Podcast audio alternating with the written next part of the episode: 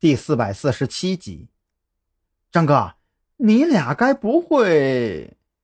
小秦脸上带着奇怪的笑容，一双贼眼滴溜溜的在二人身上打转，就差改口问蓝雨桐叫嫂子了。不会你个大头鬼啊！张扬觉得自己的脑袋都快要炸了，这帮人一天天的不好好工作，都在想些什么奇奇怪怪的东西呀？好了好了。大家坐回去吧，我们讨论一下案情。蓝雨桐不愿意让张扬太过尴尬，赶忙开口扯开了话题。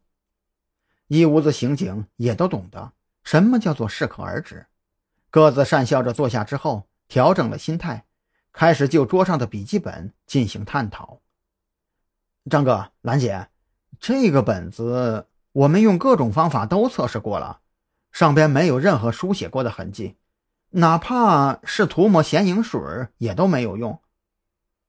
小琴脸上的笑容已经全部消失，取而代之的则是愁眉苦脸。排除掉使用隐形药水书写的可能性，剩下的唯一结论就是，这个本子跟本案完全没有关系呀。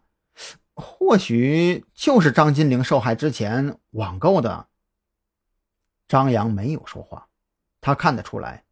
笔记本被这帮刑警们用各种手段验证过，可他总觉得肯定遗漏了某些细节。从桌上拿起套在证物袋里的笔记本，张扬的目光缓缓从笔记本上扫过，手指下意识地敲击着笔记本那厚重的皮质封面。忽然，张扬脑子里灵光一闪，当即从旁边蓝雨桐的办公桌上取来一把小刀。小心翼翼地将笔记本封面的皮质层给划破一道口子，缓缓将其揭开后，一枚只有小拇指指甲盖大小的芯片展露出来。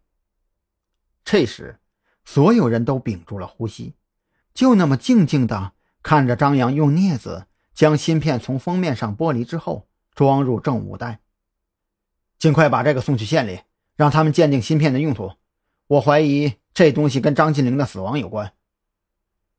张扬面露欣喜，这无疑是一个新的突破口。他认为，芯片十有八九是储存芯片，里边可能保存有某些罪证。或许张金玲在死亡前夕就已经预料到自己会被灭口，而这枚芯片就是他留下的报复手段，也未可知。小琴从张扬手里接过证物袋。急匆匆地开车赶往县局，他现在几乎成了专案组和县局之间的联络员。最繁忙的时候，一天能跑好几个来回。用他自己的话说，从南山县到岭山镇的路，他闭着眼都能跑个来回了。小琴走后，张扬拿起一份关于张金玲的资料，准备查看，却忽然发觉屋子里好像少了个人。韩立军呢？张扬面色微怒，他昨晚已经交代过韩立军，让他不要到处瞎跑。结果现在看来，纯属对牛弹琴。呃啊，好像在屋里睡觉吧？他昨晚洗完澡就出去了，六点多才回来。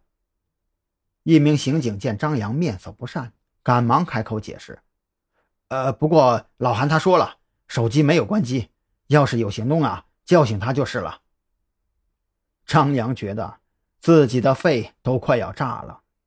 昨晚着重交代，让他今天别乱跑。现在倒好，人家白天确实不乱跑了，可是改成晚上出去了。怪不得他在武警特站待不下去了。这种刺儿头在哪儿能待得住啊？